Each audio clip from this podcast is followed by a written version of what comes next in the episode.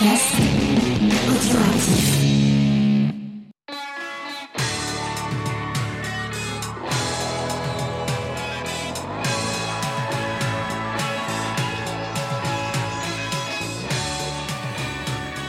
à tous, on se retrouve pour un nouvel épisode de à moi en format Years Ago avec à nouveau Débrofi. Comment ça va? Eh ben ça va super bien avec ce beau temps et toi? Bon écoute, ça va. Alors ce qui est intéressant pour euh, ce nouvel épisode, c'est que tu m'as pas proposé un CD, mais un DVD live. Donc c'est plutôt de circonstance puisque là il commence à y avoir des concerts qui, qui se réorganisent un petit peu à droite à gauche. Oui. Donc euh, ça va être l'occasion euh, de parler un petit peu de, de musique et évidemment de l'image qui va avec.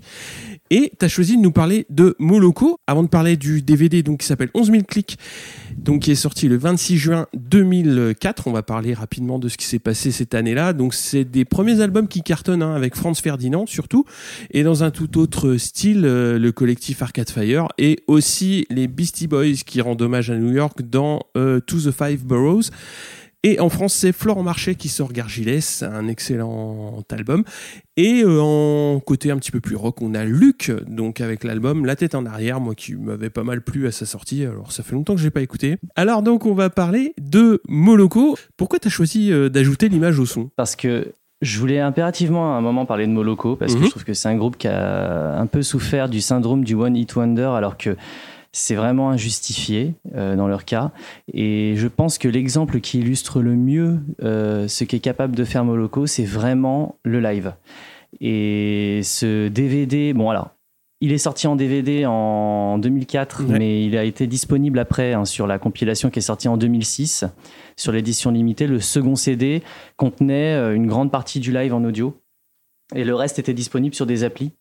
Donc, euh, donc il est sorti quand même en audio. Mais euh, je... bon, c'est un très bon concert euh, qui est très bien filmé. Et en plus, qui a la particularité d'avoir été filmé sur une seule soirée parce Ouais. qu'il manquait un peu de moyens.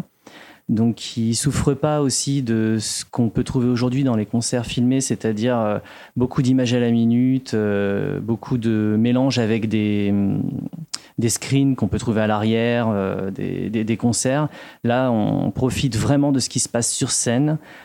comme un vrai concert et c'est vachement agréable c'est très très beau les lumières sont belles et, et c'est très bien joué Effectivement, je vais pousser dans, dans ton sens. Euh, moi, le point qui m'a le plus frappé d'un point de vue euh, image, c'est, euh, je trouve qu'on voit beau- beaucoup Sheen, donc on va, en- on parlera du groupe un petit peu, un petit peu plus tard. Et j'ai trouvé vraiment que le reste du groupe était, était un petit peu en retrait, mais bon, ça aussi, c'est un point dont, dont on parlera un petit peu plus tard. Et il a été enregistré où? À la Brixton Academy, c'est ça?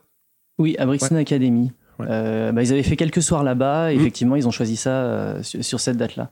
D'ailleurs, c'était intéressant parce que euh, Mark Brydon disait que c'était compliqué de filmer un concert sur une seule soirée parce que euh, d'une soirée à l'autre, on peut ne pas avoir la même énergie, être Ouais. moins motivé. C'est, ça peut être une mauvaise surprise. Finalement, ça peut être le mauvais soir. Et finalement, ils s'y sont très bien pris. C'était le bon soir. Et d'ailleurs, ça se sent. Il y a une Ouais. énergie euh, de dingue. Tu veux nous parler un petit peu de Moloko, donc justement euh, présenter un petit peu les, membres fondateurs et puis on va balayer rapidement leur, euh, leur discographie puisque c'est, euh, comme tu l'as dit, donc le, le, live a été tourné en 2003 et en fait c'était leur dernière tournée et bah, je te laisse présenter un petit peu les, les deux membres du groupe. Alors, donc Moloko, c'est un groupe de trip-hop de Sheffield. Euh, et c'est la rencontre donc, de Roisin Murphy, qui est irlandaise, et de Mark Brydon. Ils se sont rencontrés lors d'une soirée en 1994 euh, où euh, Roisin Murphy est allé accoster Mark Brydon en lui disant la phrase qui est devenue culte Do you like my tight sweater? See how it fits my body. Et ça a donné le titre du premier album du duo. Ils sont, il y a une histoire d'amour qui, qui a naquit cette soirée-là. Et ils se sont très vite retrouvés en studio parce que Mark Brydon avait, bon, lui est musicien de longue date. hein. il avait été euh, bassiste dans le groupe Shack. Mhm. Et je crois, une ou deux années auparavant, il avait sorti un album sous le pseudonyme Cloud9, euh, un album acid jazz. Donc voilà, il avait un studio. Mhm. Il a emmené Roy Sheen dans le studio. Et ils ont passé euh, la soirée à enregistrer quelques boucles de, de- qu'elle disait dans le micro. En fait, à la base, Mhm. elle chantait pas vraiment. C'était un peu parlé, un peu chanté, un peu rappé. Et, euh, et finalement, ils ont enregistré quelques morceaux et Mark Brydon a décidé de, de présenter ces morceaux-là à un label. Et avec une grande surprise, le label a accroché, a trouvé que Roy Sheen avait une super voix. Et, et donc, ils ont eu un contrat pour un premier album, ce qui n'était pas prévu du tout initialement. Mais bon, de, tout a été une grosse surprise. Ouais, c'est assez marrant parce que justement que qu'elle qu'elle ait mis le pied à l'étrier euh, de cette manière-là, quoi. Parce que c'est euh, c'est ouais, elle a toujours été attirée par l'art, hein, de Ouais. toute façon. euh, ça a toujours été son truc. Elle, elle était beaucoup plus dans la mode. Ouais. Après, je sais qu'elle a eu un Ça se groupe voit. un peu. Ouais, ça se voit, oui. Euh, et ça se voit encore davantage Ouais. aujourd'hui. Euh, elle, a, elle a toujours eu un pied hein, dans l'art en général. Elle s'intéresse donc, oui, euh, à la mode, à l'architecture aussi beaucoup. Mhm. Et euh, je sais qu'elle a eu vaguement un groupe euh, rock punk quand elle était adolescente. hein. D'ailleurs, dans le livret du dernier album solo qu'elle a sorti, il y a une photo euh, de, de ce fameux groupe. Donc, donc voilà, elle, elle a quand même des, des racines. hein. Elle a eu une éducation sur la musique avec ses parents, qui écoutaient bah, beaucoup de jazz, me semble-t-il. hein. Mhm. Donc voilà, elle écoutait plutôt du punk, du rock. euh, et voilà, et c'est vrai que ça a été audacieux pour elle de, de démarrer à chanter euh, comme ça, euh, sans, qu'il y, ait- qu'il y ait d'antécédents. Mm. Mais à la base, c'était vraiment la blague, quoi. Bah, ça va aller loin quand même la blague parce que bon en 95 comme tu l'as dit ils sortent le premier album donc Do You Like My Tight Sweater. En 98 I Am Not a Doctor. Le, en 2000 c'est Things to Make and Do qui qui va être porté par des, des gros singles et en 2003 C'est ça. Statues. Euh, Ils ont enchaîné. ouais ils ont enchaîné ouais. Mm. Ils ont vachement enchaîné, c'est vrai. En plus, entre-temps, ils enchaînaient bah, les, les tournées. Ouais. Donc, euh, mais ils étaient vachement productifs, en fait. hein. Euh, bon, après, je pense que c'est deux passionnés. Et je pense que Mark Brydon, c'est un mec qui a jamais vraiment cessé de, de composer, même si aujourd'hui, on n'en entend plus beaucoup parler. Mhm. Euh, il continue hein, en tant que, remix- que remixeur, producteur, bassiste sur certains groupes. Moi, j'ai suivi un petit peu, mais c'est vrai que là, j'ai un peu, j'ai un peu lâché parce qu'il est devenu très discret et c'est difficile de retrouver sa trace. Mhm. Euh, alors que bon, Sheen, elle, elle continue sa carrière solo et ça marche. euh, bon, ça marche comme ça marche, mais en tout cas, elle a réussi à se faire une place en tant qu'artiste Mhm. à son nom. Euh, mais effectivement, ils vont sortir quatre albums coup sur coup et des albums très différents les uns des autres en plus. Euh, parce que donc le premier est plutôt trip-hop, le deuxième drum and bass, le troisième est plutôt orienté pop. Ouais. D'ailleurs, il se démarque énormément parce qu'elle va beaucoup changer sa façon de chanter dans le troisième album. Euh, sur les deux premiers, elle utilise une voix très grave, euh, alors que sur les deux derniers, elle a une voix plutôt dans les aigus. Mhm. Et c'est là d'ailleurs que ça va commencer à être un chant, je trouve, très rythmique, très doux. Euh, Elle maîtrise beaucoup plus les vibes. C'est. Euh, c'est, c'est, c'est, c'est- Elle chante très bien, euh, Roshin. Ouais, euh, justement, euh, moi, moi j'ai en tête des, des lives donc à nulle part ailleurs, mais euh, tu m'avais parlé d'une black session que tu avais Oui, récupérée. Effectivement, donc j'ai une black session que j'ai grâce d'ailleurs à Thomas Crayon. On fait un gros bisou d'ailleurs. Oui. Et donc c'est une black session qui a été enregistrée en 96. Et là où c'est intéressant, c'est qu'en fait à la base Moloko c'était un projet de studio, c'était de la musique produite hein, par des machines. Et euh, la grosse surprise, c'est qu'on leur a demandé de tourner quand l'album a cartonné. Euh, en tout cas, ça a commencé à bien se vendre. Et, euh, et ils ont participé à une Black Session qui était à peu près le troisième concert euh, de toute leur carrière d'ailleurs. Et euh, c'est intéressant parce que Bernard Le- Lenoir disait d'eux qu'ils sont le trait d'union entre Delight et Portiched. Et je trouve qu'il approche du vrai en disant ça. Bah oui, oui, bah de toute façon, oui. Enfin, il a la bonne formule, je trouve.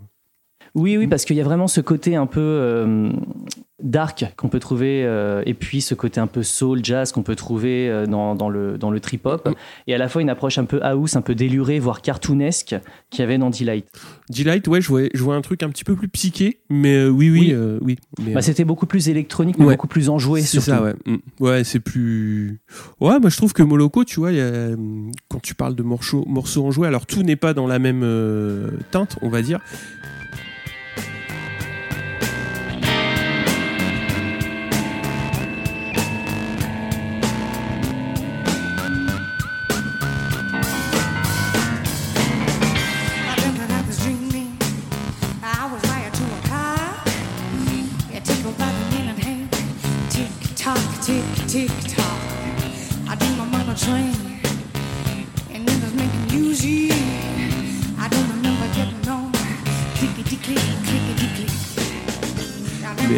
Comme euh, euh, Fun for Me, il est pas mal, quoi.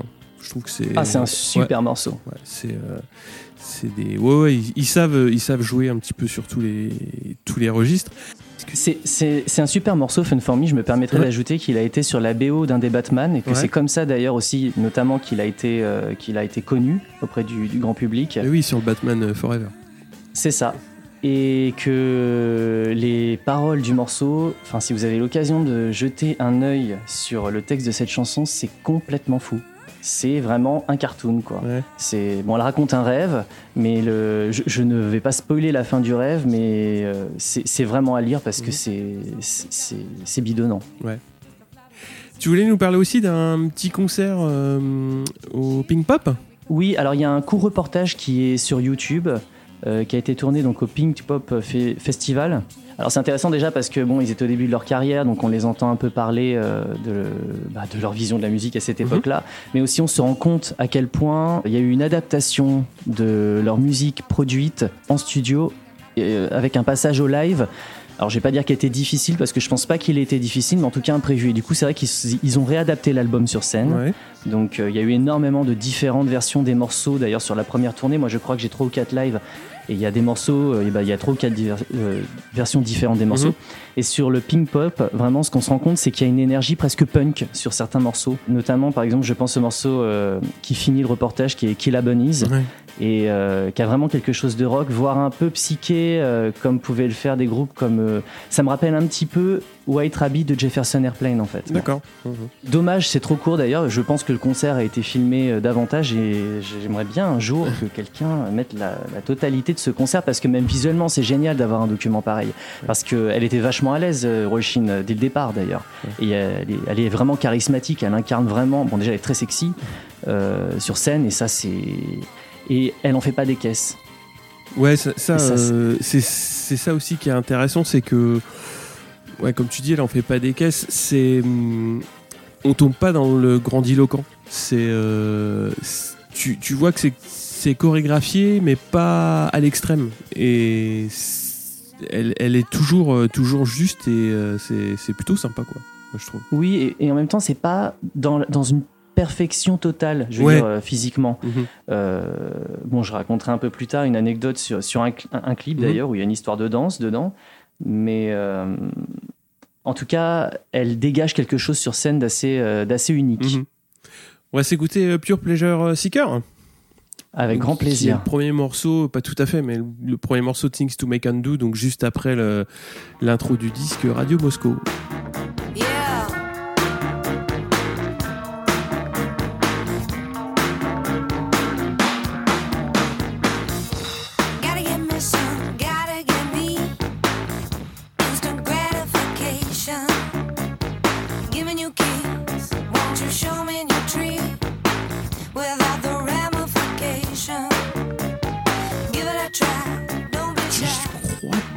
Que c'est ce morceau-là que j'ai dû entendre en premier, Pure euh, Pleasure Seeker. La petite particularité, c'est quand même le gros riff euh, à base de, de saxo contrebasse et de contrebasson, donc c'est des, instruments, euh, comment dire, voilà, ça c'est pour, euh, pour trouver des gens qui en jouent, à mon avis, il faut se lever tôt. Et Ouais. euh, bah, c'est respectivement Nick Charles et Rachel, et Rachel Sims qui s'y collent. Et euh, moi, je trouve, j'ai trouvé que c'était. euh, c'est pour ça que je t'ai demandé de vérifier dans le livret. Parce Mhm. que c'est, entre guillemets, assez facile. Enfin, je dirais pas facile, mais ouais, c'est plus simple de, de, faire, euh, de faire ce type de riff euh, de manière synthétique. C'est soit à base de VST ou, ou tu fais ça bien. Mais non, là, ils sont allés chercher euh, vraiment des, des gens qui, qui en jouaient. Et je trouve que ça, ça donne une couleur vraiment particulière à ce morceau. quoi. C'est pas, c'est pas de la pure. J'ai du mal à dire dance parce que c'est pas parce que c'est pas du tout le- l'ambiance du morceau en fait. Non, mais en fait, c'est- encore une fois, je trouve. Enfin, moi, je trouve que c'est difficile en fait de de mettre une étiquette euh, sur Moloko. Ouais. Alors déjà sur un album total, Ouais. mettre une étiquette c'est compliqué, mais même des fois sur un morceau, parce que moi c'est pour ça que sur le d'ailleurs sur l'album euh, Things to Make and Do, je Mm. disais que c'était plutôt pop euh, globalement l'album par rapport aux deux précédents. euh, parce qu'il est moins orienté euh, trip-hop et drum and bass que les deux précédents, mais surtout il a un côté plus organique. Donc notamment, euh, bah, bah, bah, il y a de la guitare acoustique sur certains morceaux, il y a du piano, il y a- et là il y a du saxo et Mm. du, du contrebasson sur Pure Pleasure Seeker. Et Pure Pleasure Seeker, il y a vraiment quelque chose de soul euh, dans ce morceau-là. Euh, et je sais pas d'ailleurs si tu as eu l'occasion, je recommande d'aller voir le clip parce que le clip est, Ouais, j'ai est vu, ouais. tourné vraiment. Tu l'as vu? Et c'est vachement bien. hein. ouais, c'est rigolo. Ah ouais, c'est rigolo. Et je pense qu'il a été tourné vraiment en condition live parce que pour le coup, la version qu'il y a dans le clip est très différente de la version de l'album. Ça n'a rien à voir. C'est hein. ça, c'est pas la même, euh, pas la même prise. Donc, euh, comme tu dis, je pense que c'est la prise, euh, prise live euh, qui a été faite. Ouais. Et justement, d'ailleurs, c'est encore une fois, c'est décalé quoi. Ouais. L'esprit est décalé. Ouais, carrément. toujours beaucoup de second degré, de second degré, je trouve. C'est un, bah, comme tu dis, c'est toujours un, un savant mélange de ce qu'ils ont réussi à faire et hum, de ce que, enfin de mon point de vue, j'ai l'impression d'un groupe qui a très vite trouvé ses codes. C'est-à-dire, euh, bah, comme tu le disais, euh, on va dire un petit peu d'électro ou dance, ça dépend comment tu l'appelles, mais moi j'aurais plutôt tendance à dire électro.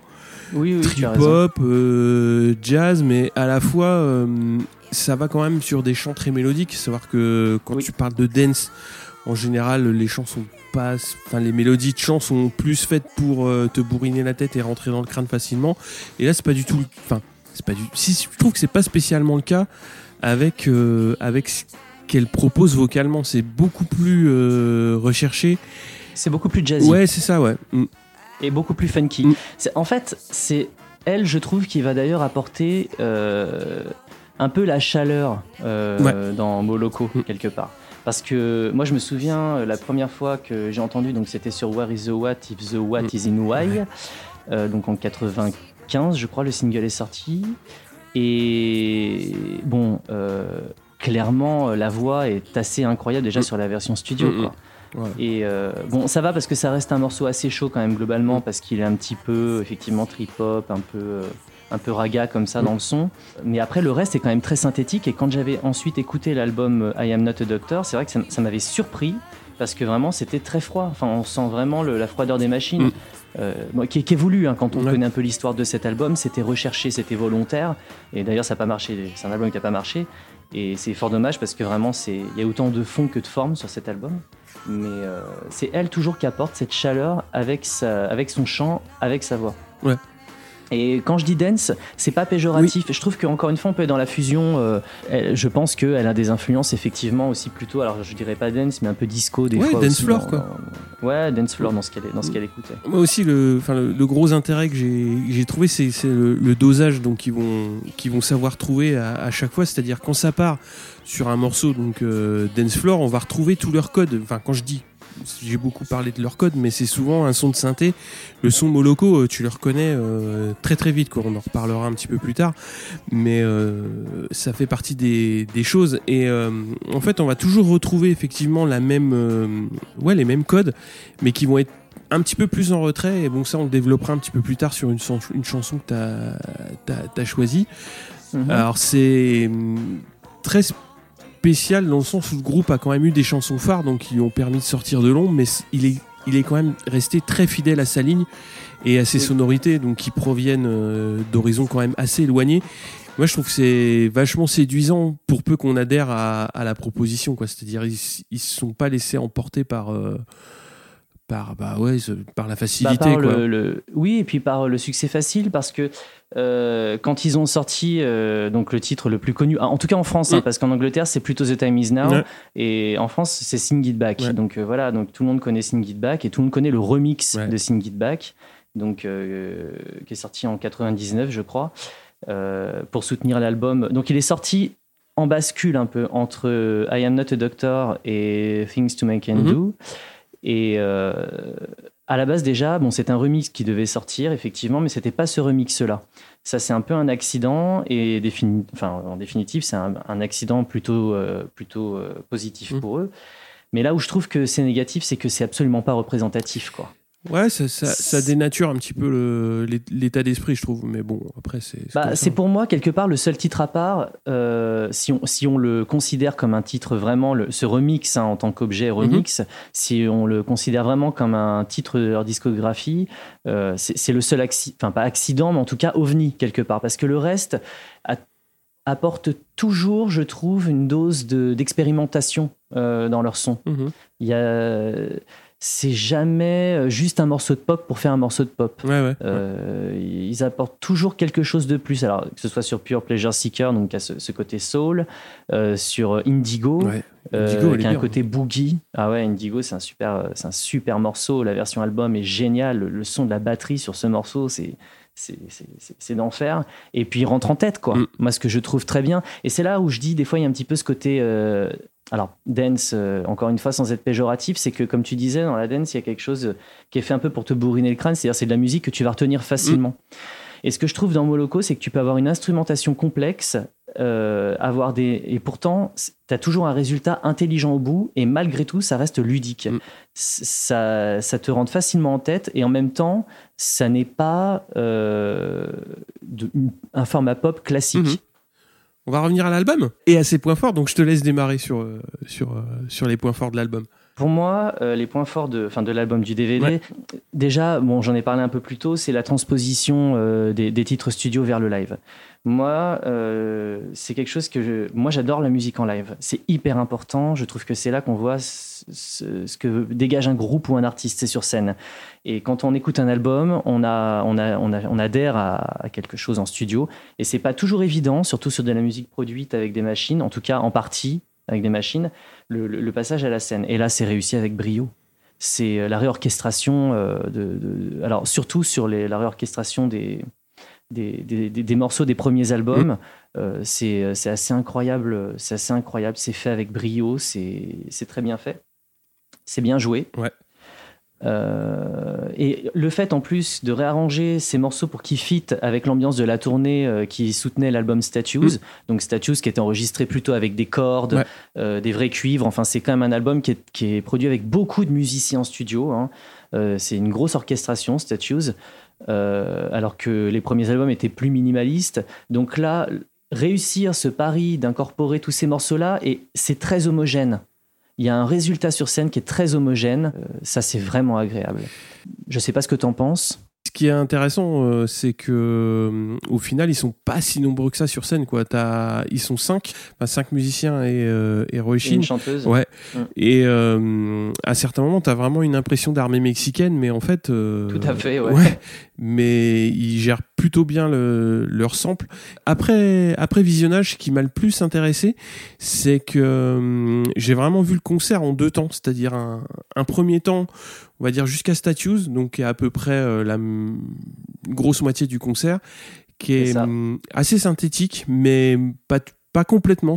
Et après, un petit glissement sur, euh, notamment pour 100%, bah, qui elle euh, amène beaucoup d'instruments acoustiques, mais on va avoir Bien sûr. les, les instruments acoustiques beaucoup plus présents sur la deuxième partie du concert et euh, et moi je trouve que c'est une, une utilisation qui est assez qui est assez intéressante du, du groupe quoi parce que t'as alors euh, ouais le mec qui est au clavier il est quand même assez euh, il est assez Alors, j'allais le dire. Ouais. J'allais le dire. Ouais. C'est vrai qu'ils ils doivent beaucoup à Eddie Stevens dès l'album Things to Make and Do parce que c'est vraiment lui qui a apporté ce son de synthé déjà qui est Ouais. particulier. Euh, lui, il y est pour beaucoup aussi dans la réorchestration des titres sur scène. D'ailleurs, euh, à l'heure actuelle, il tourne encore avec euh, Roshin. Ils sont très proches. Il lui a fait deux très bons albums. Bref, c'est un très bon producteur. Et, euh, et il a un son, il a une patte qu'on reconnaît. Et euh, il gère aussi les samples Mhm. sur scène, les chœurs qui sont vocodés. ouais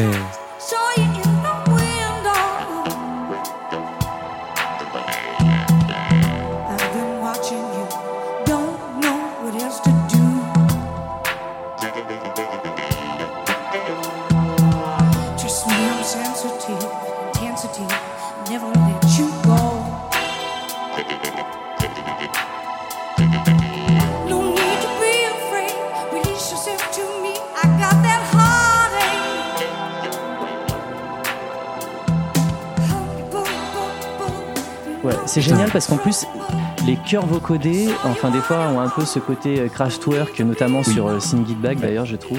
Et donc ils sont pourtant assez froids, et malgré tout, euh, on a- c'est toujours euh, chaud, Moloko. Ouais, bah moi, tu vois, c'est c'est un truc euh, quand, quand j'ai regardé le live, c'est une des notes que j'avais prises, c'est euh, c'est ça, c'est Day for Night, c'est le, le premier morceau où il y a euh, justement la deuxième partie de chant. Comme tu dis, vocodé, euh, et je trouve qu'ils sont super calés les deux, quoi. Et c'est c'est un peu aussi euh, un des codes de, de Moloko, parce que c'est un, un effet qu'ils utilisent beaucoup euh, euh, tout, au long du, tout au long du live. Pas sur tous les morceaux, mais sur beaucoup. Et à Mhm. chaque fois, c'est super bien placé et ça fait un, un gimmick, une, une récurrence qui est super intéressante. Quoi. Tu retrouves tes repères assez, assez facilement et c'est super bien fait. Quoi. Tout à fait. Et puis c'est vrai que Day for Night, en plus, il a été très très bien réorchestré parce que bon, la version album est géniale. hein. Euh, C'était un des titres préférés de Rushin quand le premier album est, est sorti. Euh, c'est- bon, moi j'adore ce morceau, mais c'est vrai qu'en plus sa orchestration est assez fabuleuse. Il a vraiment un côté rhythm and blues. Mm. C'est un morceau cool, doux. Et puis, alors moi, je trouve en plus sa voix sur ce morceau. euh, elle a une maîtrise parce que lancer, parce qu'en fait, le, le Day for Night, Mhm. cette phrase, elle est hyper rythmique dans le morceau. Et si c'est pas bien calé, si c'est pas bien dit, pas bien chanté, euh, parce qu'elle ne dit que ça dans le refrain, elle dit Mm. Day for Night euh, plusieurs fois. Si c'est pas bien calé, ça n'a pas le même feeling. Elle a un feeling quand elle dit ça qui est incroyable, quoi. Ouais, il y avait un dernier petit point que tu voulais rajouter sur, euh, sur l'album. Oui, il y a un point que je voulais rajouter, c'est que chaque musicien a de la place et est en place. Alors oui, une fois que j'ai dit ça, en même temps. Mais non, mais euh, t'as tout dit. Quoi. Moi, en fait, ce que je trouve incroyable, c'est qu'il y a une très bonne cohésion déjà entre chaque musicien. Il y a une très bonne, un très bon jeu de questions-réponses aussi entre chaque instrument. Mhm. Alors beaucoup entre Roy Sheen, euh, évidemment et Eddie Stevens, mais aussi entre tous les musiciens. Ils sont tous bien calés, ils jouent tous très bien. Et pourtant, il y a des parties qui sont, c'est assez chiadé, si je puis me permettre le, le terme. Euh, c'est pas, euh, on pourrait s'attendre à quelque chose de très basique et de, de très binaire hein, sur scène quand on parle de musique électronique. Et là, pas du tout. hein. Il y a énormément de contretemps. On y reviendra plus euh, tard, hein, je te rassure. Ouais, ouais. Mais chaque musicien est en place et c'est vachement agréable et en même temps ils en font pas des caisses et c'est euh, super agréable. Ouais, le, le lien euh, basse, basse batterie est quand même assez, assez dingue. Euh, Oui. Parce que, bon, voilà, on parle souvent de, du son et de la rythmique euh, Moloko, donc qui est très, ouais, qui est, qui est très dance floor, donc euh, disco un petit peu, et bah, faut être super en place à deux, quoi. Et ils sont quand même méchamment efficaces, les deux. hein. C'est vrai, c'est vrai. Bah, le bassiste, euh, bah, c'est Mark Brydon qui est à la basse d'ailleurs et euh, il est incroyable. Et puis il ne souffre pas. Enfin, je sais pas comment dire. Il le fait avec. euh, il est cool tout le concert. hein. C'est.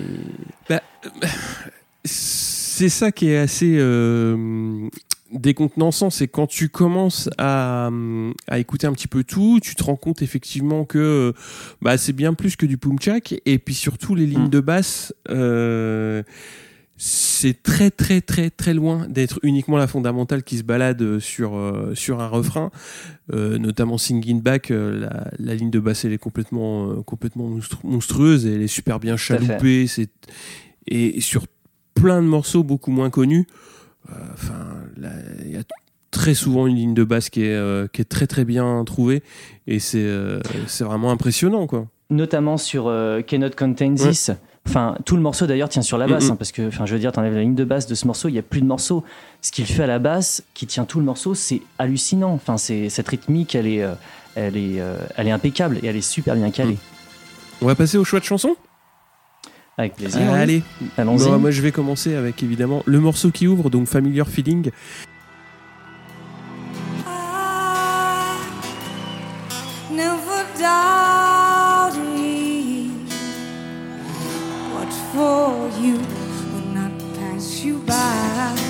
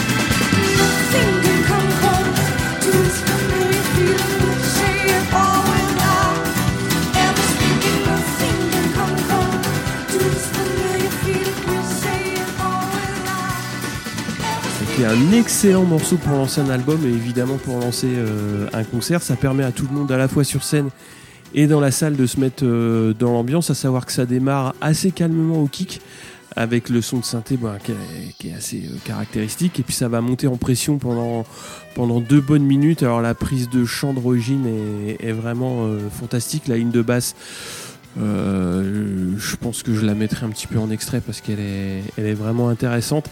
Et euh, ce qui est marrant, c'est dans cet album-là, enfin dans cette chanson-là, il y a un petit côté latin dans la rythmique et j'ai pas vraiment trouvé si c'était euh, où, où il se trouvait en fait. Ce petit côté, tu vois, latino. Alors, c'est intéressant ce que tu dis parce que j'avais pas réussi moi à mettre le doigt sur ça et en fait c'est ça. C'est-à-dire que quand j'ai entendu ce morceau pour la première fois, bon, moi j'adorais l'intro. Effectivement, alors que ce soit sur scène ou sur l'album, l'intro de ce morceau génial. est génial. Ah, cette montée là avec les synthés, les cordes en plus sur l'album sont, sont magnifiques. Enfin, c'est génial. Il y a une explosion comme ça avant que le morceau démarre. Et ensuite, cette petite guitare euh, qui arrive, la voix de, de Roy Sheen, c'est- génial. Et euh, c'est vrai que j'avais pas mis le doigt sur ce qui pouvait. Alors ça, ça va être très, euh, comment dire, euh, ça peut être mal pris de ma part, mais sur ce qui me dérangeait un peu dans le morceau, parce que c'est vrai que je suis pas un gros fan de musique latine. Euh, et je, je- bon, bah, j'adore ce morceau, hein. mais quand j'ai entendu pour la première fois, j'avoue qu'il y a quelque chose qui m'a laissé un petit peu euh, un moment sur le sur le côté. Et euh, oui, oui, je ne saurais pas dire pourquoi. Et là, en fait, je pense que c'est ça. Ouais, il y a, je suis pas habitué, il y a un truc un peu chaloupé, tu vois, Ouais. comme ça, effectivement, qui me, qui me parlait pas, alors qui me parle davantage Mm. aujourd'hui, mais qui me parlait pas à l'époque, et j'avoue que c'était pas. J'adorais l'intro, Mhm. j'adorais la fin, mais ce qui se passait entre les deux, des fois, bon, ça pouvait un peu me. On peut te sortir me, du truc. me laisser. Exactement. Et alors que pas du tout, hein, c'est un, très très bon morceau, euh, Familiar Feeling, vraiment c'est à écouter. Quoi. Donc Familiar Feeling, c'est le, c'est le premier ou le second single du quatrième album. Et euh, c'est assez dingue de sortir un titre comme ça euh, en single. Ça, ça se comprend parce qu'effectivement il y a ce côté latin, mais il y a un côté quand même dans, le- dans, la- dans les sonorités qui sont pas habituelles pour un titre qu'on en- qu'on entend à la radio, Ouais. je trouve. Ouais, ouais, c'est assez, euh, assez, assez inattendu, on va dire. Ouais. Tout à fait. Mais c'est c'est un peu le- la patte du groupe Ouais. inattendu. Hein. C'est le Ils sont leitmotiv. jamais là hein. où tu les attends. Exactement. tu voulais nous parler de Where is the what is the what in the, is the why? What is a god of only creation? Where am I going? You know there's no nation? Why? If the fish came from the sea, why? If my lover made me for free, why? If my intake caused revelation, why? If the point was reincarnation, why? Don't match my jacket now, if it's not working, why don't you smack it? Why? If your mama said you were fake, you, you were lost, found where you at. Why is a number without any time and you can't get higher? Euh, ouais, c'est dur à C'est dire. dur, hein Ça fait beaucoup de Oui. questions tout ça. Euh, oui, beaucoup de questions. Bah, surtout qu'en plus, alors déjà, je vais démarrer par ça. C'est que donc effectivement, c'est Where is the what if the what is in why? Et Roy Murphy ne l'a jamais chanté comme ça. Euh, elle a toujours complexifié la chose en disant Where if the what if the what if in why? Ou un truc comme ça. Et en fait, elle complexifie la phrase euh, volontairement d'ailleurs. Euh, donc, alors moi, je l'ai choisi parce que c'est un titre, bah, c'est le titre par lequel je les ai découverts déjà vraiment. Et c'est un des titres, je trouve, qui décrit le mieux ce que c'est faire le groupe. Euh, déjà, donc musicalement, les versions studio, j'en ai parlé un peu plus tôt, et live, elles sont très éloignées. Euh, c'est très épuré sur l'album, et là, vraiment, il y a une montée. euh, À un moment, il y a un break dans le morceau, il y a une montée euh, derrière. C'est très évolutif. Euh, c'est assez dub, hein, d'ailleurs, hein, en fait, le morceau. Mais il y a un break à la fin avec une montée qui est, qui est vraiment assez, assez incroyable. C'est très tripant. Euh, et c'est le titre donc je- que je trouve le plus réarrangé pour la setlist. Et aussi, il m'intéresse, il m'intéresse parce que je trouve que c'est le titre. Alors, c'est mon avis, mais qui est le plus grave et le plus sombre sur le live avec euh, le morceau Statues. C'est le moins fun, ouais. Ouais, voilà. Enfin, en tout cas, Statues, c'est le morceau vraiment qui est pas, euh, qui est- qui est- ouais, c'est pas un morceau euh, sur lequel on va se dire ouais, chouette, on va, on va passer une bonne soirée. Mais euh, Where is the What? En fait, il est, il est assez grave, assez sombre, et pourtant, à la base, c'est une, une blague aussi. hein. Euh, C'était, Ah c'est le texte a été écrit comme une blague. En, en studio, il fait partie des premiers morceaux qu'ils ont, qu'ils ont composés euh, tous les deux en studio. Et, euh, et je trouve que voilà, en fait, c'est un bon exemple de, de, de ce qu'ils sont capables de faire en termes de balance dans une chanson, parce qu'on on a parlé beaucoup de ce qu'ils font euh, musicalement, mais il y a aussi euh, toujours de très bons textes dans Moloko. C'est toujours bien écrit. Roishin écrit toujours très bien, et donc tout le tout, tout le texte est une succession de questions comme ça, qui, n'ont, qui ont plus ou moins du sens et qui ne se rejoignent pas forcément les unes aux autres. Euh, et à la fin, le propos c'est What if the fruit don't fall from the tree? What if this question just won't let you be? Why waste your time looking for proof? What if the answer is never the truth? Donc, je sais pas si vous m'avez compris. Est-ce que je la fais en français? Ouais, vas-y, vas-y. Qu'est-ce que ça peut faire si le fruit ne tombe pas de l'arbre? Qu'est-ce que ça peut faire euh, que cette question n'ait pas de réponse? Pourquoi perdre ton temps à chercher des réponses? Et qu'est-ce que ça peut faire que la réponse ne soit pas la vérité? Et du coup, je trouve que vraiment ça apporte toute la connotation un peu métaphysique au texte. Parce qu'en fait, tout le reste du texte n'a pas forcément de sens, mais d'un seul coup, ça, bam, ça vient apporter en très peu de, lignes euh, la dose nécessaire de sens et de gravité euh, au texte. Et c'est balèze, je trouve, de réussir à faire ça. Ce qui, ce qui m'intéresse beaucoup sur, euh, sur ce morceau-là, c'est que c'est quand même compliqué de mettre euh, une dose de dub dans un morceau qui va petit à petit euh, se transformer en boule de nerfs. C'est-à-dire que C'est vrai. euh, moi, je l'ai. Enfin, c'est un morceau. euh, tu vois, c'est bizarre. hein. Comme tu dis, ça part en dub, ça part. euh, Tu te dis où ça va aller. Et j'ai vraiment l'impression qu'à la fin, il y a une enfin, il y a une création de tension qui est, qui est assez, euh, qui est assez palpable, quoi. Et c'est, euh, c'est marrant de de tordre un petit peu le morceau en, en 4-5 minutes comme ça et de l'emmener totalement, euh, totalement ailleurs. Bah, c'est une- c'est une démonstration en 5 minutes de ce qu'ils sont capables de faire. Ils sont partis sur quelque chose, effectivement, donc qui est, qui est plutôt rappé Mm. au début en plus. euh, Et, et puis d'un seul coup, effectivement, comme tu dis, tu sens qu'il y a une montée, qu'il y a une tension. Et à la fin, elle chante. Alors d'ailleurs, encore une fois, je vais faire la comparaison avec Jefferson Mhm. Airplane parce que vraiment, dans son chant, ça me rappelle vraiment ça, quoi. Et euh, je sais pas, on dirait presque un prophète. Je, je sais pas, il y a quelque chose, on a l'impression qu'elle raconte quelque chose de très prophétique alors que c'était parti sur quelque chose de plutôt cool. C'est euh, c'est très très impressionnant. Enfin, moi, ça m'a impressionné. Moi, j'ai pris une grosse claque hein. quand j'ai vu ce morceau en live. oh, je me suis dit waouh, waouh. Ouais, et puis pour appuyer un petit peu ce que tu dis sur, euh, sur c'est euh, moi ce qui me séduit beaucoup dans, dans son chant, c'est qu'il y a quasiment aucun vibrato. C'est vrai. Et c'est un petit sur les, les chanteuses que j'aime bien une constante. C'est-à-dire s'il y a un vibrato euh, trop gros ou à partir du moment où je l'entends, bah, c'est foutu.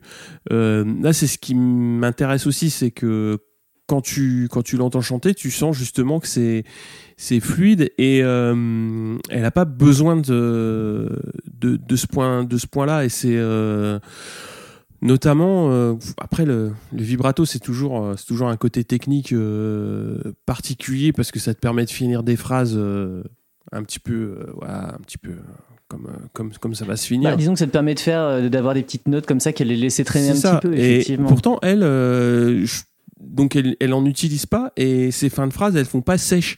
C'est-à-dire, c'est pas à chaque fois euh, des arrêts bruts. Et euh, c'est ça qui est intéressant dans sa technique, quoi. Qui, euh, Bah, effectivement, comme tu dis, le vibrato, c'est une technique qui permet euh, bah, de faire durer une note d'une certaine façon, mais c'est vrai que c'est une technique.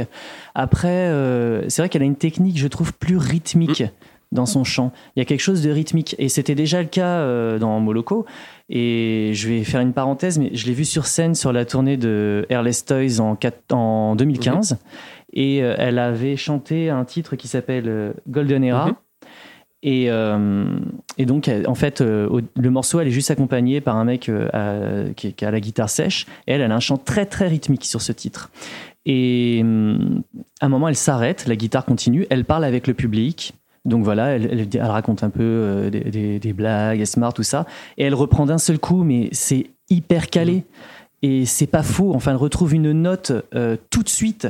Et tout de suite, c'est très rythmique, la façon dont elle reprend le chant derrière. Et euh, c'est vraiment une technique euh, qui, qui, en plus, je trouve, lui est particulière parce que elle a vraiment une patte, elle a, elle, elle a Ah, un elle a son timbre. Ah oui, oui, complètement, complètement. Et c'est, en fait, c'est assez technique hein, finalement. Et j'ai l'impression qu'elle en souffre pas du tout. hein. Chez elle, c'est très très naturel de l'avoir Ouais. fait.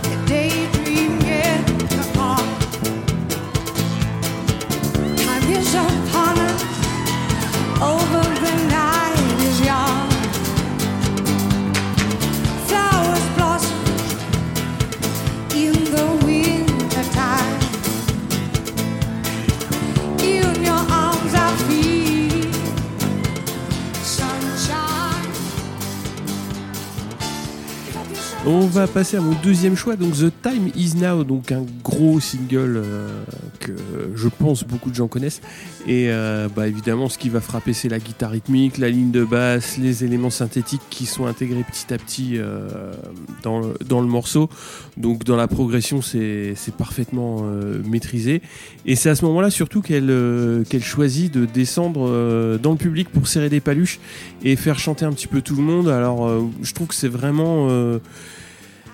Souvent, le- l'exercice du gros single euh, en concert, c'est soit casse-gueule, soit super bien réussi. Et euh, sur le DVD, c'est super bien réussi parce que tu sens vraiment qu'elle prend plaisir à aller voir le public, à se rapprocher d'eux. Et euh, bah, tout, le monde, tout le monde dans la grosse banane, quoi. Et tout. Enfin, je trouve que c'est vraiment. elle réussit vraiment à, se mettre tout le monde dans la poche avec ça, quoi. Parce que c'est ça pourrait être facile de laisser le single en roue libre et euh, elle Bah, moi, je, je dirais qu'elle l'incarne Ouais, beaucoup. ouais. tout à fait c'est ça Elle l'incarne beaucoup. Bah, en fait, euh, The Time Is Now, euh, déjà, c'est le premier morceau vraiment où on entend sa voix avec, accompagnée de- de- d'instruments euh, acoustiques. Euh, alors pas dans le live, mais euh, en général, hein, quand il est sorti en single, Euh, c'est là vraiment qu'on a découvert qu'elle avait une autre technique de chant. Et c'est vrai que elle le chante encore sur scène. Ça Ah ouais? fait partie des rares morceaux de Moloko, ouais, ouais, qu'elle chante encore sur scène. Et je trouve qu'elle l'incarne toujours autant. C'est marrant, Sing It Back, elle est, alors elle le fait, mais à une période, elle voulait plus le faire. The Time Is Now, c'est vraiment, bon, c'est un single qui a vraiment marché en Angleterre. Les gens ont, ont vraiment ad- adoré ce morceau. C'est un, un morceau qui est très, en- très attendu Mhm. en fait. Et c'est vrai que, comme tu dis, ça pourrait, c'est casse-gueule. Ça pourrait, euh, elle pourrait le faire un peu en roue libre. Et, euh, et pas du tout. Mm. Elle l'incarne, elle l'incarne vraiment. Puis en plus, il a ce côté, c'est pareil, c'est un morceau qui évolue tout, tout le long. Les instruments arrivent un peu les uns après les autres, comme ça, pour finir un peu avec une apothéose. Euh, et effectivement, en plus, elle se met vraiment les- le public dans la poche, effectivement. Et, et c'est fait honnêtement. On voit qu'elle aime ça. Je trouve qu'elle a un vrai rapport avec le, le public, et c'est toujours le cas d'ailleurs. Euh, encore une fois, je vais faire une parenthèse sur le concert de 2015, mais euh, le, pu- le- le rapport avec son public est très important. Ça se voit. Nous, elle était. Enfin, moi, j'étais, euh, j'étais face à l'enceinte. Elle est montée sur l'enceinte. Je, je, je l'ai pas fait parce que c'est pas mon truc, mais j'aurais pu la toucher. J'aurais pu. Il y a des gens qui le faisaient. Elle a un rapport avec le public qui est assez intense. On sait vraiment de l'importance pour elle, et c'est. Ça devient rare, je trouve aujourd'hui d'ailleurs ces artistes à un moment qui vont, qui vont au contact. Et, euh, et c'est agréable, c'est vachement bien. c'est quoi l'affiliation entre les choix entre les deux choix d'ailleurs? Alors oui, je t'ai dit qu'effectivement, je- moi je trouve qu'il y a une filiation entre tes deux choix parce que euh, moi quand euh, j'ai j'ai découvert donc Moloko, j'ai j'ai pas découvert les albums, j'ai découvert des titres comme je disais Where is the What, ensuite j'avais découvert The Flip The Flip Side. Et ensuite, euh, on y reviendra Forevermore. Et donc, quand moi j'ai j'ai acheté les albums, je les ai presque achetés tous au même Ouais. moment.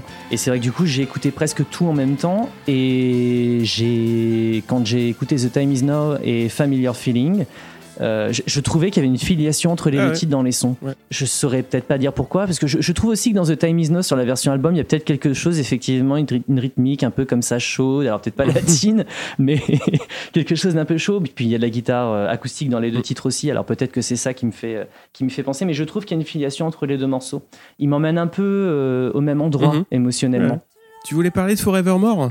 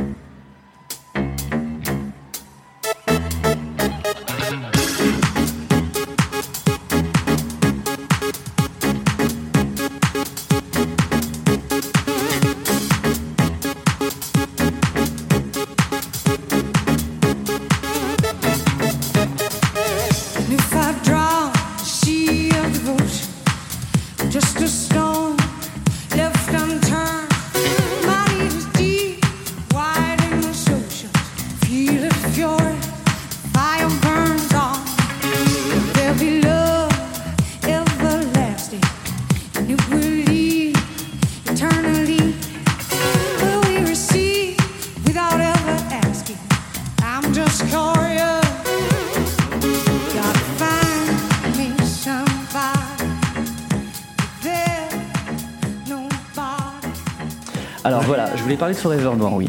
Alors moi c'est le titre qui m'a permis un peu de raccrocher les wagons avec, euh, avec Moloko parce que euh, j'avais un peu lâché l'affaire avec le, remix de Sing It Back, voilà. Euh, et quand j'ai découvert ce titre, déjà, moi, il m'a, il scotché. Mais alors, la version live, euh, quand on connaît la version de l'album, hein, enfin, et pas que, mais c'est c'est pas évident, je trouve, d'emmener un morceau sur scène qui a été enregistré bah, avec des cordes, avec des cuivres. Ça pourrait perdre en intensité, et là, en fait, pas du tout. C'est euh, donc c'est un morceau qui démarre avec un beat euh, qui est donc euh, pour le coup je trouve assez J'en dance, assez dance floor. voilà. Bah en fait vraiment c'est le morceau pour moi qui est le plus dance floor finalement. C'est vrai que c'est le morceau qui incarne un peu plus ce, ce propos-là. C'est c'est le morceau qui est vraiment qui a une rythmique avec qu'on pourrait entendre alors en boîte je sais pas aujourd'hui je n'y vais plus mais à l'époque en tout cas Quand c'était le quand j'y cas allais, j'entendais ça. et, hein. et- voilà quoi. Et en tout cas, on s'attendait à l'entendre quoi. Et, et sur album, ce qui est intéressant, c'est qu'il a donc à un moment cette évolution où il y a le synthé, donc avec ce son un peu moog qui arrive, euh, et des cuivres. Et, euh, et donc il prend une tournure beaucoup plus électro-jazz en fait. Et, euh, beaucoup plus. par contre, il y a toujours cette rythmique très binaire derrière. C'est-à-dire que le fil conducteur de tout le morceau, et, et c'est tout le long ce, ce beat électronique. Et petit à petit, des éléments vont venir se greffer et vont transformer ce morceau qui est plutôt froid à la base en quelque chose qui petit à petit prend en chaleur et en intensité. Et sur scène, euh, elle, euh, il, il est, il, est, euh, il est parfait. Mhm. Il est parfait. C'est bien joué, c'est c'est encore une fois bien incarné, je trouve elle, même physiquement, je, la façon dont elle, elle, elle, le- elle le chante, elle le joue presque, j'ai envie de dire. Et, euh, et ce que je trouve aussi intéressant, alors moi j'aime bien les contrastes hein, dans la musique, donc euh, voilà, on va revenir à ce que je disais par rapport au texte, c'est que voilà, c'est un morceau effectivement qui petit à petit a une envolée très, très jazz, très joyeuse comme ça, et pourtant le propos est plutôt triste, hein, parce que donc Statues est un album qui a été écrit après la rupture de, de, Mark et, et et c'est un peu le, le, pas le compte rendu de, ça, mais c'est un peu le compte rendu en tout cas de leur, de leur, de leur histoire d'amour et du groupe. Et, euh, et Forevermore parle de la solitude et de la, et de la peur de, de ne jamais retrouver un être qui nous aime. Donc euh, il y a vraiment quelque chose qui est lié à la, à la solitude dans, dans ce morceau. Et pourtant, euh, quand on écoute, on a vraiment l'impression d'écouter quelque chose de super gay. Mhm. Quoi. Ouais. Et ça, c'est. Moi, j'aime bien ce type de contraste. Je trouve que c'est très réussi. Ouais, c'est spécial. hein. Ouais, ouais, c'est spécial. Mais je, et je trouve que c'est un morceau qui marche bien. Je trouve que c'est un morceau qui passe très bien, très rapidement en plus. Bah, alors très rapidement, je dirais pas ça parce que hum, moi la première écoute, euh, je me suis dit dès le départ que c'était casse-gueule parce que comme tu le dis, ça part euh, avec un kick très très présent et en plus il y a des claps qui arrivent, donc ça peut vite basculer euh, dans du dance floor un petit peu un petit peu cheap. Mais comme tu l'as dit, c'est là où il y a toute la subtilité, c'est qu'ils réussissent à garder euh, ça, et enfin à garder ce- cette base rythmique et à amener énormément de choses beaucoup plus riches. Et euh, au final, euh, ce truc qui démarre un petit peu, tu te dis où est-ce que ça va partir hein, Moi, je me suis dit ça va partir dans le décor au bout d'un moment en, en- en truc un petit peu euh, limite de bon goût, quoi. Et en fait, euh, Mm. bah, ça reste, euh, ça reste tout le long. Et comme tu l'as dit, ça part sur quelque chose de plus jazzy. Et puis, euh, elle chante super bien là-dessus. Donc, c'est un morceau qui est Ah vraiment oui. intéressant sur plein de, plein de points. Et on n'a pas cessé de le dire, hein, mais il y a énormément de subtilité dans les morceaux de Moloko. Et moi, ça m'a fait vraiment plaisir, d'une part, de, de, de voir ce live, parce que moi, je l'avais jamais vu. Et puis de me replonger dans ces morceaux-là euh, qui sont vraiment tous, euh, tous intéressants à écouter. quoi. Y a rien. Moi, je, je dis rarement ça. Alors après, encore une fois, c'est mon opinion, mais moi, je trouve qu'il n'y a rien à jeter sur ce DVD. Je, je- je dirais qu'il moi, il y a peut-être un moment où je me suis un peu ennuyé. C'est sur euh, deux- titres, c'est Absent Minded Friends et puis sur Statues parce que ça me parle un peu Mhm. moins. Mais bon, voilà. Mais globalement, euh, je, trouve que c'est un, très très bon, un très bon live. Et euh, ça m'intéresse ce que tu as dit euh, sur le fait que tu t'attends quand le morceau démarre à quelque chose d'un peu casse-gueule comme ça parce qu'il y a un beat très dense et qu'effectivement ça pourrait être basique et que en fait il t'emmène là où tu ne t'y attends pas.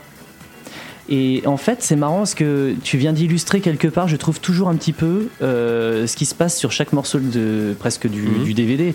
C'est que tu, tu pars euh, quelque part euh, où tu te dis ah pff, le, le- le chemin, si c'est celui-là qui est pris au départ, bon voilà. Et finalement, la destination n'est jamais celle à laquelle tu t'attends. Moi, j'ai une image qui me reste en tête de ce DVD, c'est euh, sur Pure Pleasure Seeker, Rosine Murphy, elle est euh, complètement magnétique. Je pense qu'il y a toutes les boussoles qui sont tournées sur, euh, sur elle parce qu'elle est. à ce moment-là, euh, c'est vraiment, euh, vraiment génial quoi, ce qu'elle fait sur, sur scène, c'est, top. Et comme tu dis, ça m'étonne pas qu'elle ait bossé dans la mode parce que dans son, comment dire, dans, dans l'image qu'elle a, donc quand elle rentre sur scène déjà avec le petit, le petit masque, il y a- plein plein d'éléments. C'est des petites choses, hein, mais je trouve que c'est, c'est là que tu te rends compte que c'est pas, euh, c'est pas anodin et c'est pas innocent et euh, c'est toujours Mm. bien fait, quoi. Bah, elle, elle disait que elle, ce qui l'intéressait, bon, elle, elle, a- toujours été très fan de Grace Jones aussi. Et euh, il y a une vraie filiation entre les deux parce que Grace Jones, elle a toujours ce truc, effectivement, mode aussi. Sur scène, elle a des tenues assez particulières, voire effectivement des masques, des, des pièces auxquelles on s'attend pas. Et en même temps, voilà, c'est pas du show, c'est un c'est des, concerts dont on parle vraiment. hein. J'ai rien contre les shows, mais on, est, on reste dans un concert et elle apporte ce côté esthétique, euh, effectivement, qui a, qui a sa dose d'importance. Et je crois qu'elle est aussi assez fan des Talking Heads. Et effectivement, le, il s'était aussi euh, connu pour avoir des, euh, un rapport à la scène qui était particulier. Quoi. On a fait le tour, je pense, de ce beau DVD. pense, Donc vous oui. pouvez le trouver facilement euh, sur euh, Discogs par exemple ou sur Amazon. Euh, il est encore euh, assez facilement trouvable. Il est également sur YouTube. Et il est dans une version remasterisée par ce qui se fait beaucoup aujourd'hui, le, le comment, Machine Learning AI Video Mm. Upscaling. Et, euh, et c'est, très agréable à regarder Ouais, dans est qualité. cool, hein. C'est très très Ouais, chouette. Carrément. Très, très chouette. Tu passes un petit coucou avant, Et- avant qu'on se quitte Oui, alors oui, je voudrais, bah, je vais remercier Laura. Alors Laura, c'est quelqu'un qui tient des comptes de réseaux sociaux autour de Roisin Murphy. Euh, donc celui sur Twitter, c'est Crooked Machine. Et je la remercie parce qu'elle a fait des recherches pour moi aussi pour cet Ah, ah épisode ouais. pour m'aider. Tu sous-traites les Oui. Exactement, je, je- je sous-traite. bah, elle a toujours des informations Ouais. intéressantes et elle fait très bien son taf. Je, je conseille parce que vraiment c'est quelqu'un qui fait bien les choses. Elle fête les anniversaires des albums euh, sur ses réseaux sociaux, toujours avec de, de- de belles documentations, donc de jolies photos qui sont souvent assez rares à trouver, des articles de presse. Donc, euh, donc voilà. Et là, je sais que on en a parlé tous les deux pour la sortie du podcast et pour fêter euh, donc l'anniversaire de, de la sortie de ce DVD. Elle va euh, le jour de la sortie du podcast, euh, donc aujourd'hui, euh, faire un thread sur Twitter et une série de photos sur son compte euh, Instagram. Bon, bah, on lui fait un gros bisou alors. Elle est en Angleterre, Voilà, on l'embrasse bien fort. Elle, elle était un peu triste d'ailleurs que le podcast ne soit pas fait en anglais, mais je lui ai dit que c'était beaucoup mieux comme ça. On peut lui faire un gros bisou en anglais. Thank you, Laura. thank you, Laura. Et on va clôturer sur Sing It Back. Très Ouais. important parce que c'est une version de 12 Ah, minutes. je vais pas mettre la version complète. Et alors voilà, bah en tout cas, bah, justement, c'est encore mieux. Peut-être que ça va vous donner l'envie d'aller l'écouter entièrement. Tiens, La version du live? Ouais. exactement. Bon, euh, bah merci encore euh, des profits d'être passé euh, pour nous parler d'un très beau DVD. Euh, je vais rappeler Merci à toi. que tu sors des playlists donc euh, qui s'appellent La Banale. Un dimanche sur deux. Oui, sur le label Galaxy Ouais, Pop. alors toujours euh, des playlists donc euh, thématiques avec Alors Oui et non oui. Bah c'est si si toujours il y a une thématique, tu as raison. Après c'est pas forcément des thématiques sur un style Ouais. particulier, ça arrive, mais c'est pas toujours le cas. Voilà. Je, je me laisse aller euh, à ce que j'ai envie de faire à l'instant T. L'idée c'est de donner envie aux gens d'écouter euh, des choses Ouais. Et de le faire en, en apportant une, une fluidité Ouais. d'écoute. Voilà.